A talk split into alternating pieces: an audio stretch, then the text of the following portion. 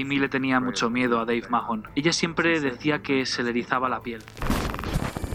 Tres de los cinco detenidos estarían directamente involucrados en la muerte de Karina del Pozo. Pues se rumora ampliamente que todos son miembros de una secta ultra secreta llamada los Illuminati.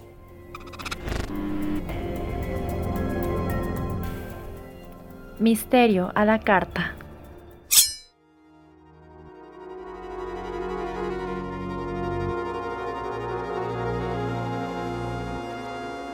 Buenas noches queridos comensales, bienvenidos a Misterio a la Carta.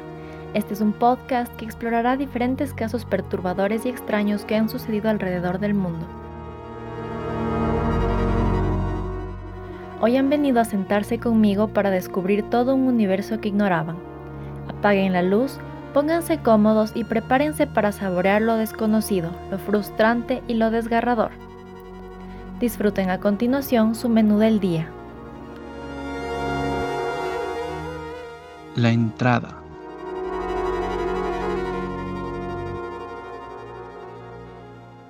He vuelto, aquí estoy, una semana más en Misterio de la Carta. Que bestia, amigos, esta semana sí que ha sido la muerte, porque pensé que no iba a poder publicar este episodio. Tenía millón cosas que hacer, dije ya no voy a alcanzar, pero me gustó tanto este, este tema que dije no. tengo que lograrlo, así que me saqué la madre investigando todo en dos días. Mi nombre es Camila Pérez y ya saben que aquí les contaré casos extraños que ocurren alrededor del mundo. Siempre digo eso de alrededor del mundo y la verdad es que la mayoría de los casos que he cubierto hasta ahora han sido gringos.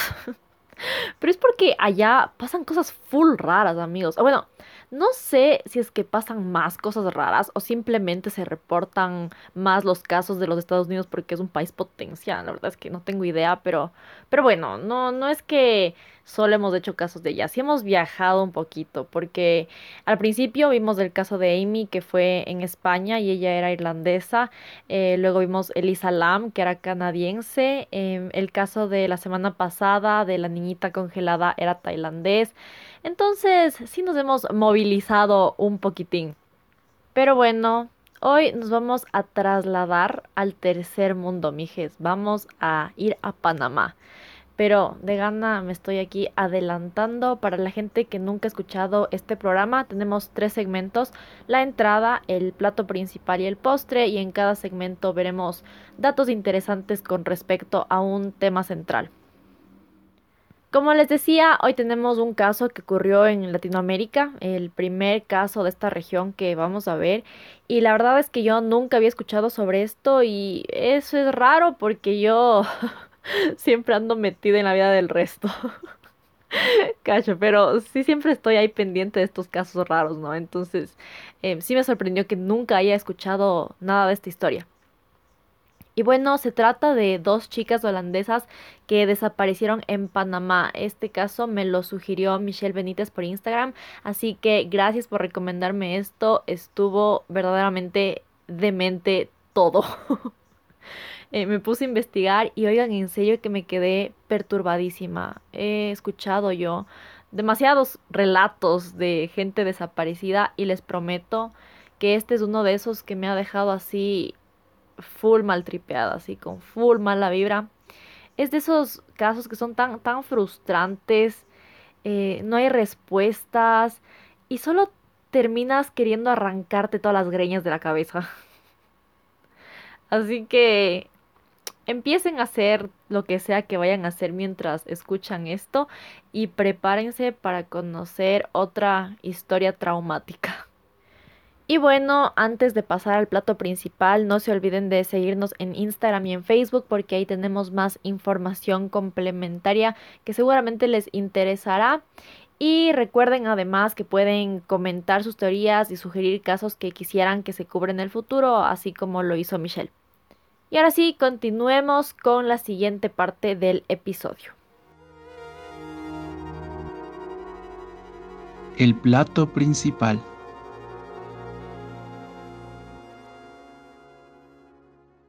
Y bueno, empecemos.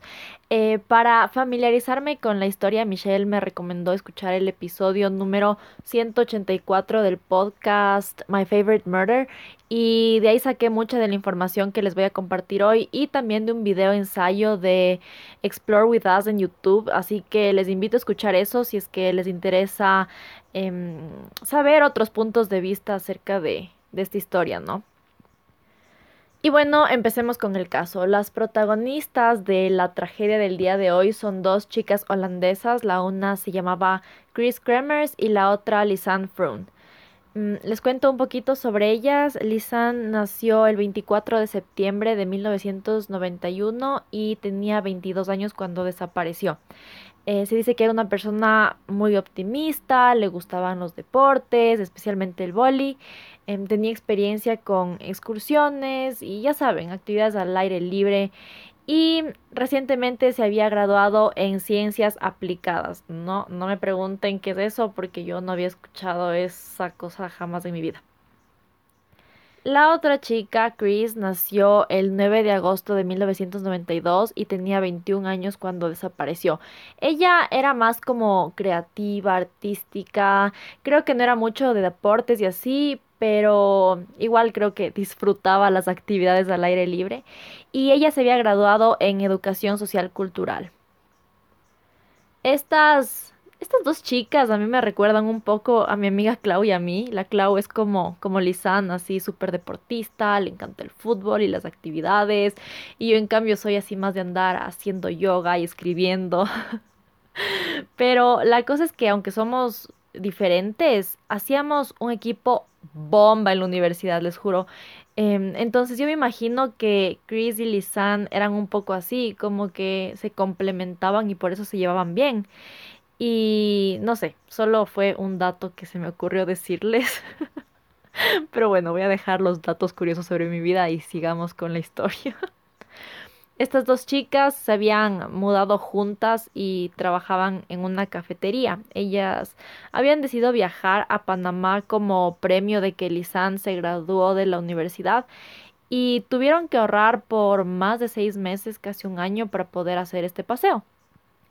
Chris había sugerido que vayan a Panamá porque sabía que tendrían la oportunidad de hacer excursiones, de nadar, y esas eran cosas que ambas disfrutaban, entonces le pareció una buena idea. Pero este viaje no era solo así de jijijaja, se iban para aprender español y para hacer un voluntariado enseñando a niños de escasos recursos. Entonces, ellas se iban con unos objetivos súper claros que cumplir en Panamá. Y bueno, ahorraron su plata, armaron sus maletitas y el 15 de marzo del año 2014, Lisanne y Chris abordaron un avión en Ámsterdam que les llevó hasta Costa Rica. Después eh, fueron hasta la provincia Bocas del Toro en Panamá. ¿Qué carajos ese nombre? Boca de Toro por poco. Bueno, yo, yo ni debería decir nada porque aquí en Ecuador hay unos nombres más raros. En el sur de Quito, literal, hay un barrio que se llama Lucha de los Pobres.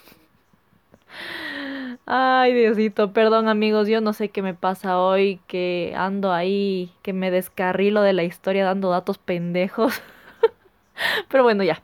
La cuestión es que llegaron a Bocas del Toro y luego se subieron a una lancha ahí que les llevó hasta la isla Colón. En total, su viaje iba a ser de un mes y medio y las primeras dos semanas se tenían que quedar en la isla aprendiendo español para que se les facilite la comunicación, la comunicación, la comunicación con los panameños y todo, ¿no? Porque si iban a un sitio ahí medio remoto donde asumo que no mucha gente sabía hablar inglés, o sea, no es que se iban a la capital, ¿no? Después de las dos semanas en la isla se trasladaron a Boquete, que era en donde se iban a hospedar el resto del tiempo con una familia anfitriona. Eh, Boquete yo vi imágenes en Google y se ve bonito, o sea, me recordó un poco a baños. O sea, si no eres de Ecuador no me refiero a un baño, me refiero a una ciudad aquí. bueno, es así como natural, naturaleza, ya saben, bosques, senderos, todas esas cosas chéveres que les saben gustar a los turistas. Y estaba escuchando el episodio de My Favorite Murder y ellas aquí decían que Panamá es uno de los países más seguros de Latinoamérica. Y bueno, puede ser, pero amigos, están comparando con otros países caca. O sea, no es que dijeron, ay, es uno de los países más seguros de América. Así que así sea más seguro que otros países de Latinoamérica, sigue siendo inseguro. O sea, no nos confundamos. Aquí, por ejemplo, Cuenca es una ciudad súper bella, más segura, pero no por eso voy a andar caminando sola por ahí de noche. Y eso los turistas creo que deben tener súper en cuenta antes de viajar, eh, que es peligroso y hay que andar siempre súper pilas porque si no, fritos. Y no estoy tratando de ser mala o ofensiva con Latinoamérica, solamente estoy tratando de ser realista porque eh, creo que la corrupción eh, ha hecho que la mayoría de países latinoamericanos estemos hundidos en, en, mierda, o sea, no hay otra manera de decirlo y, y es difícil, es complicado. Obviamente hay países que están mejor que otros, o sea, creo que Panamá de hecho es uno de los países que mejor está, pero igual, o sea, igual no hay que confiarse. Y bueno, llegaron el 29 de marzo a Boquete porque se suponía que el primero de abril tenían que empezar su voluntariado en una escuelita. Llegaron, se instalaron todo bien y al siguiente día el personal de la escuela les dijo que lamentablemente no les podían recibir esa semana y que vuelvan la semana siguiente. Y obvio esto les hizo sentir pésimo porque antes habían recibido un mail confirmando que les iban a recibir. Obviamente estaban tristes porque imagínense, se motivan tanto con este viaje y de la nada no les quieren recibir. O sea, una organización del asco. Pero a mí honestamente esto no me sorprende porque una vez más son cosas que uno, al ser de una sociedad desordenada, se espera de otras sociedades parecidas. Entonces, para nosotros capaz no es algo del otro mundo que pasen cosas así, pero ellas de ley se quedaron con cara de what the fuck, o sea, de ley estaban súper decepcionadas. Como dice el periodista Martín Caparrós, el primer mundo es voluntad de orden, que cada cosa tenga su lugar, que ese lugar tenga una razón, que esa razón tenga un sentido en un plan general y que ese orden, esa razón, ese sentido aseguren una vida reparada.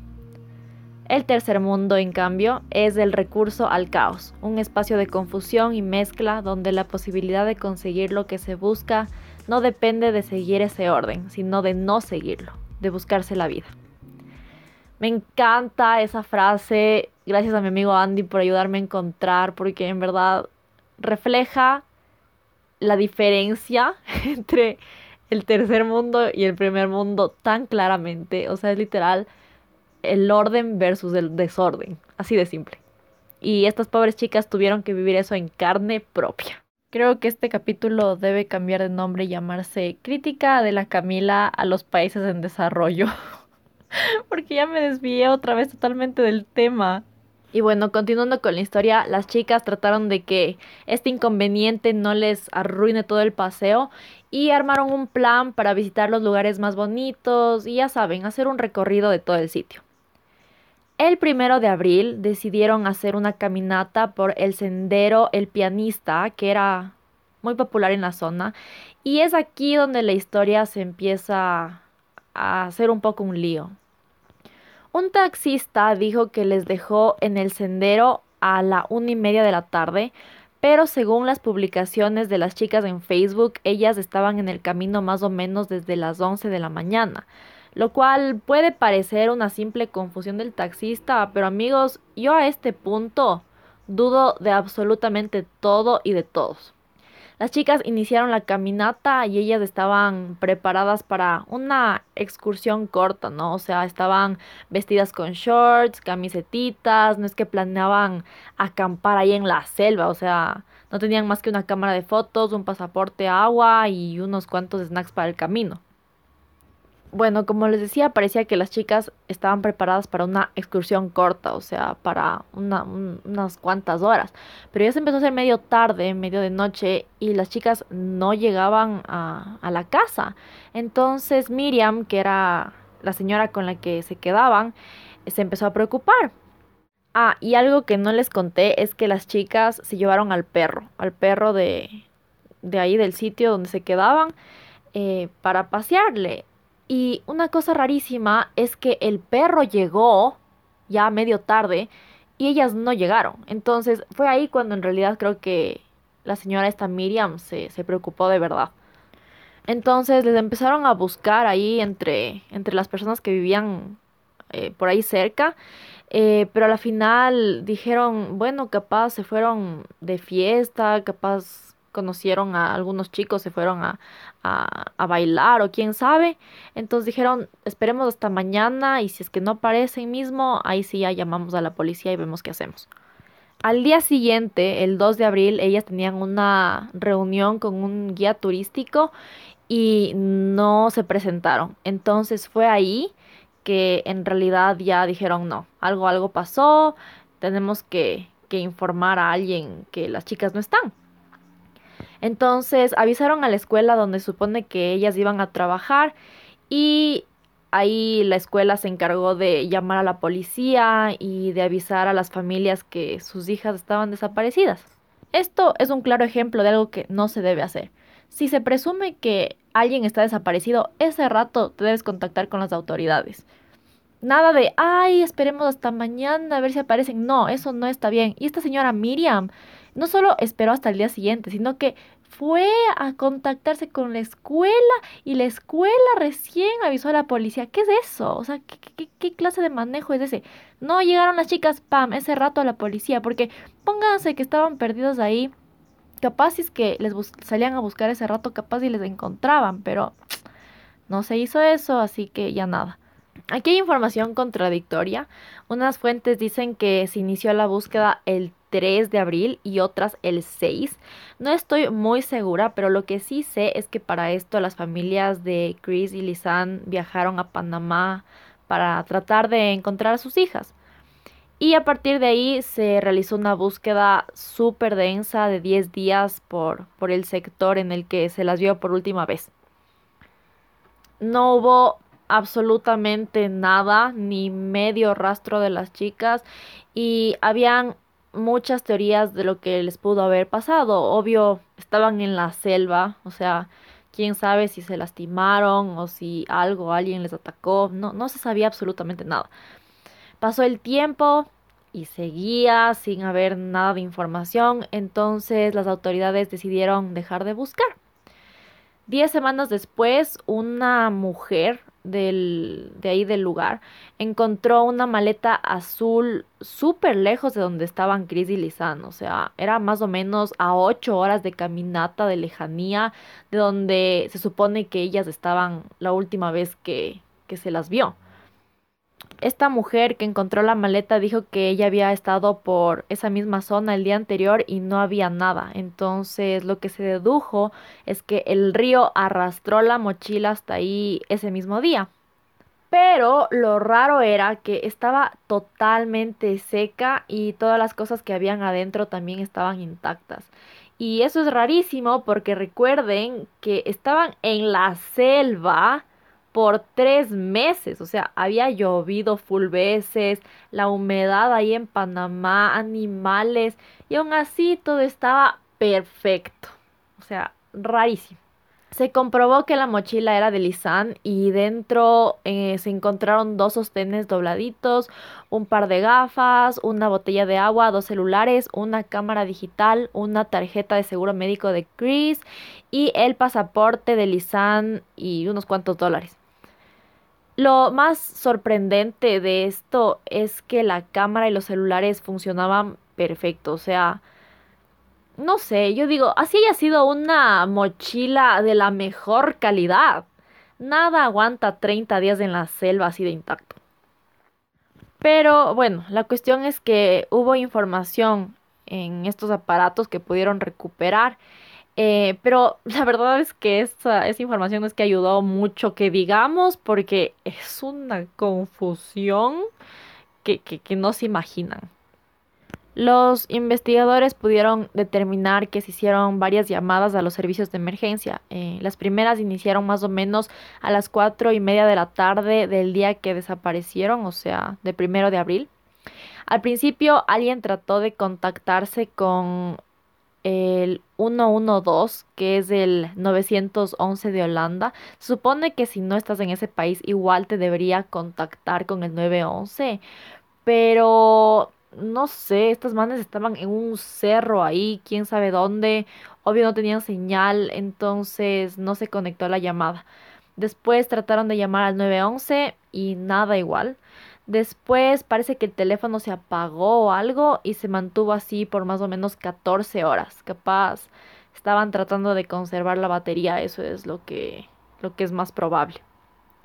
El 2 de abril las llamadas empezaron nuevamente y cada una o dos horas se trataban de contactar con los números de emergencia desde ambos celulares y nunca pudieron establecer conexión excepto por una vez ese día a las 7 de la mañana, pero literal duró dos segundos, entonces no sirvió para nada. En los siguientes cuatro días se hicieron 77 llamadas de emergencia. El 5 de abril al celular de Lisanne se le acabó la batería eh, y el de Chris seguía vivo, pero no se lo usó más para tratar de llamar. Se lo prendió y apagó algunas veces hasta el 11 de abril eh, y se cree que era para, para ver si es que había señal. Entonces se movilizaban, lo prendían, veían que había señal o no había señal y lo apagaban de, vuelta. Eh, y esto es una sorpresa porque se determinó que Chris había salido de boquete con solo el 50% de batería. A ver, por favor, que alguien me consiga la marca del teléfono de esa man, porque qué clase de poder que le aguante la batería 11 días y salió con 50% de batería. O sea, en verdad debería ser la prueba, como que literal hacer un experimento, a ver si es posible que un celular aguante tanto, porque esto no fue hace mucho, o sea, es del 2014, así que de seguro tenían algún tipo de smartphone que se sabe que no es que duran mil años la batería, no es que esto pasó en el 2008 y tenían un Nokia, esos que duraban prendidos meses, o sea, no sé, es algo que, que me llamó full atención. Como les dije, el teléfono de Chris seguía funcionando, pero la persona que estaba usando el celular no era ella, porque tenía un código y trataron de ingresar algunas veces, pero no podían.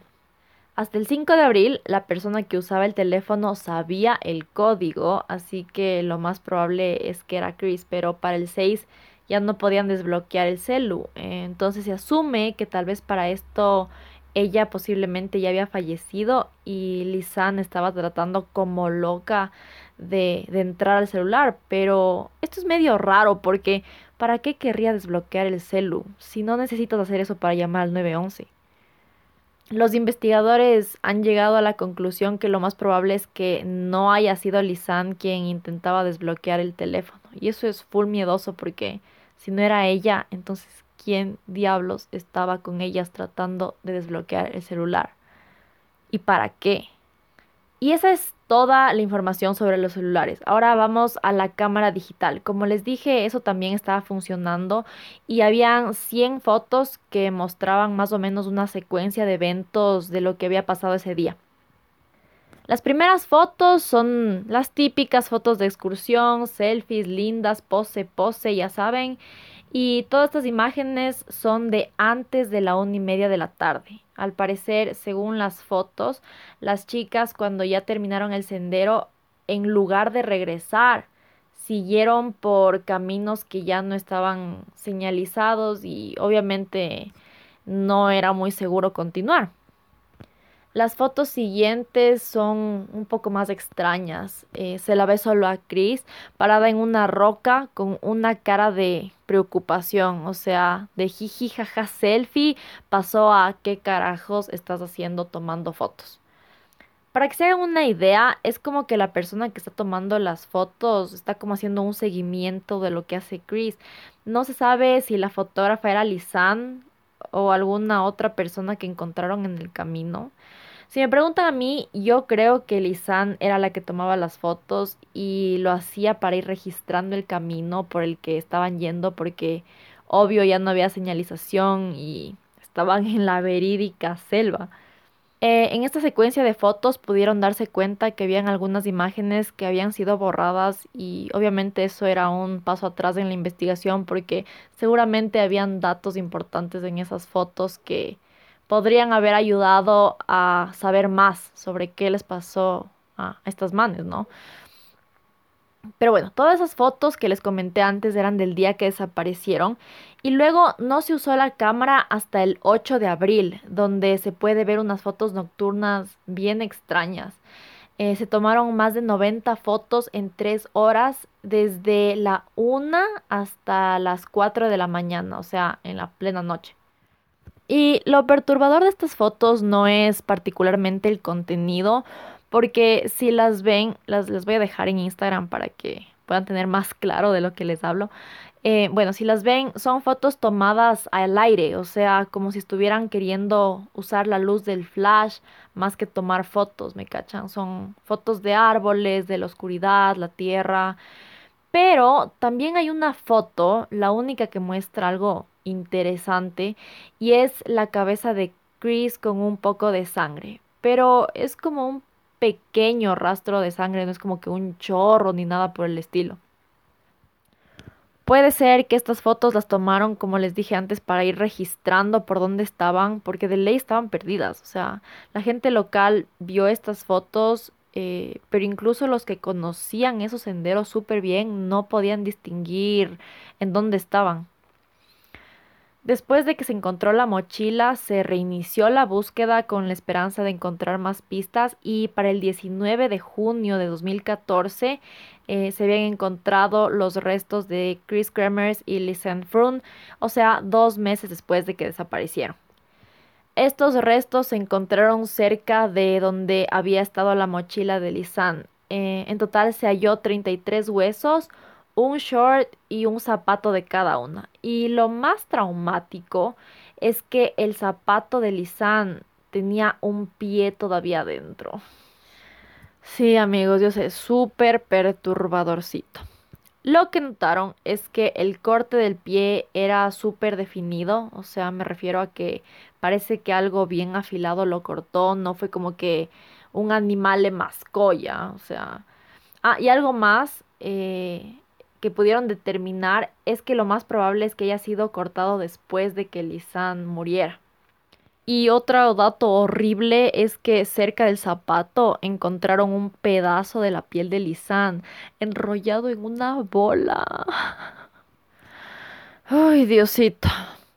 Algo que les llamó la atención a las autoridades es que todos los huesos de Chris estaban limpiecitos, mientras que los de Lisanne todavía contenían restos de piel en descomposición. Eh, pero esto puede darse al hecho de que posiblemente Chris murió antes.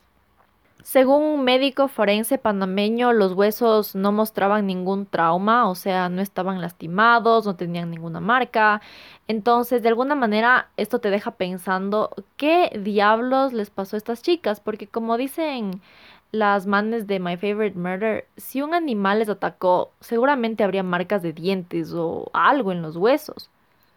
La versión oficial es que las chicas se perdieron, Chris posiblemente se cayó, se lastimó y estuvieron en la selva perdidas todo ese tiempo tratando de contactar ayuda.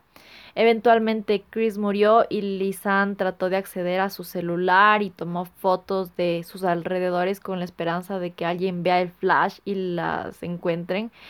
Em, ella sobrevivió algunos días más, pero al final murió también. O sea, básicamente la versión oficial dice que se perdieron por, por culpa de ellas, por no seguir el sendero, y fue solo un accidente de excursión. Dick Stephens, un criminalista que contrataron las familias de las chicas, explicó que la descomposición que encontraron en los restos era muy avanzada, que era muy improbable que haya ocurrido naturalmente. Entonces eso me perturbó a mí. ¿Cómo, que no es natural. Entonces, ¿cómo les descompusieron a los cuerpos? O sea, ¿qué hicieron? ¿Qué les hicieron a esas pobres chicas? Dios. Y además notó que era demasiado extraño que algunas partes de Lisanne se hayan encontrado casi intactas, como el pedazo de piel hecho bola. me trauma full decir eso, les juro que ni siquiera me puedo imaginar cómo estaba eso, no, no, no, ni quiero pensar. Hasta ahora no hay ninguna respuesta concreta sobre lo que les ocurrió y las autoridades cerraron el caso, seguramente porque no querían que esto afecte el turismo de la zona, entonces solo dijeron ya, fue un accidente, chao, lo cual creo que pasa mucho. Y es muy triste porque a la final las familias se quedan en las mismas sin claridad, sin nada. Para el 2017 supone que los investigadores habían reunido suficiente evidencia para demostrar que esto fue un asesinato, así como vinculación con otros crímenes en el área, porque aparentemente ha habido como 25 desaparecidos y asesinados en este sitio desde el 2009, pero no se ha llegado a nada, o sea, todo sigue igual y la versión sigue siendo que las chicas murieron por accidente. Y bueno, estos son todos los hechos que se conocen sobre el caso, pero como ya saben, viene el postre, donde veremos las teorías que existen sobre lo que les pudo haber pasado a Chris y Lisanne. El postre. Al fin llegamos al postre y amigos, este caso sí que es loco loco, hay full información, pero aún así no se sabe qué mismo pasó y es tan frustrante, o sea, no en todos los casos tienen literal un recorrido visual de las víctimas en sus últimas horas. Y eh, es esto lo que hace esta historia tan tan única, ¿no? Pero bueno, como se podrán imaginar, hay algunas teorías al respecto, unas un poco locas, otras bastante creíbles. Así que vamos, vamos, que les cuento todo. La primera teoría es bien estúpida, si me preguntan a mí. Eh, se dice que se perdieron y luego algún ente paranormal les mató. O sea, que... Loco, ¿cómo va a ser eso?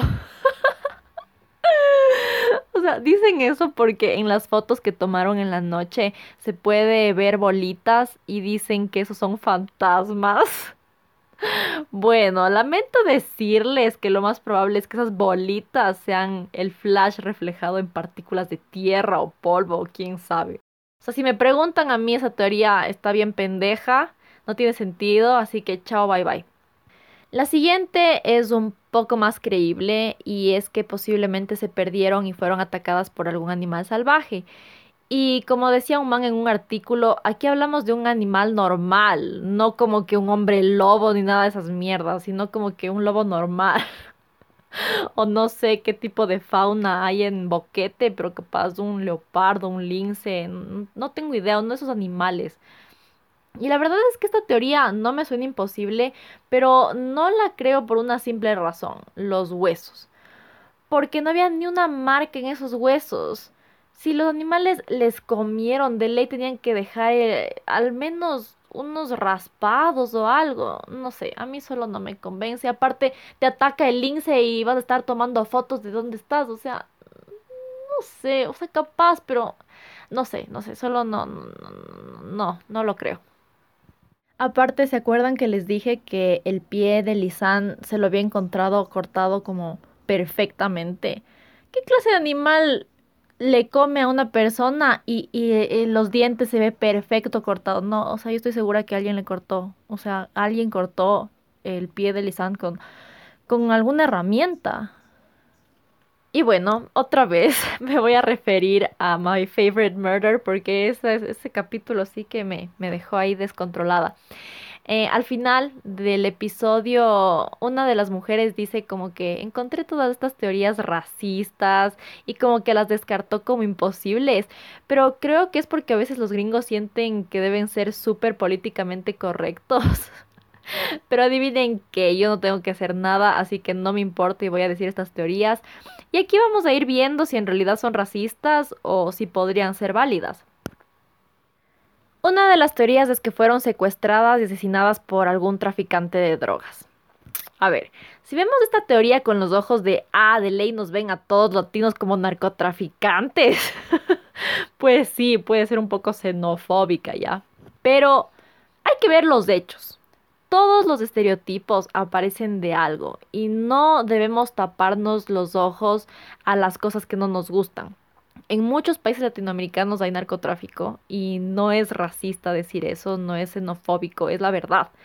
Em, está mal categorizarnos a todos de narcotraficantes, obvio, pero no es desquiciado pensar que capaz estas chicas vieron algo que no debían ver y las mataron. Según Patricio Candanedo, un ex fiscal panameño, Panamá es el centro de reuniones de narcotráfico. Entonces, quién sabe. Y yo leí en los comentarios de YouTube de del video de Explore With Us, eh, que una chica panameña decía que generalmente eh, los narcotraficantes utilizan así la selva para esconderse y cosas así, entonces no, no es algo demente, es una cosa que podría haber pasado. Pero igual yo, no sé, algo solo no me cuadra, o sea, no me parece que esto hayan hecho los narcotraficantes, o sea, ¿por qué? capaz si hubiera algún indicio de que habían drogas o algo de eso involucrado, pero no hay ni una sola pista que apunte a que fue un narcotraficante, o sea, solo no, no me parece una teoría viable. Pero no la descarto tampoco, o sea, puede ser, quién sabe. Otra teoría de estas disques racistas es que tal vez una tribu les secuestró y les mató. Repito, esto sería racista si se pensara que cualquier indígena X es un asesino y les mató, pero eso no es lo que dice la teoría. La teoría esta menciona específicamente a una tribu a la que se le conoce como los indios conejo.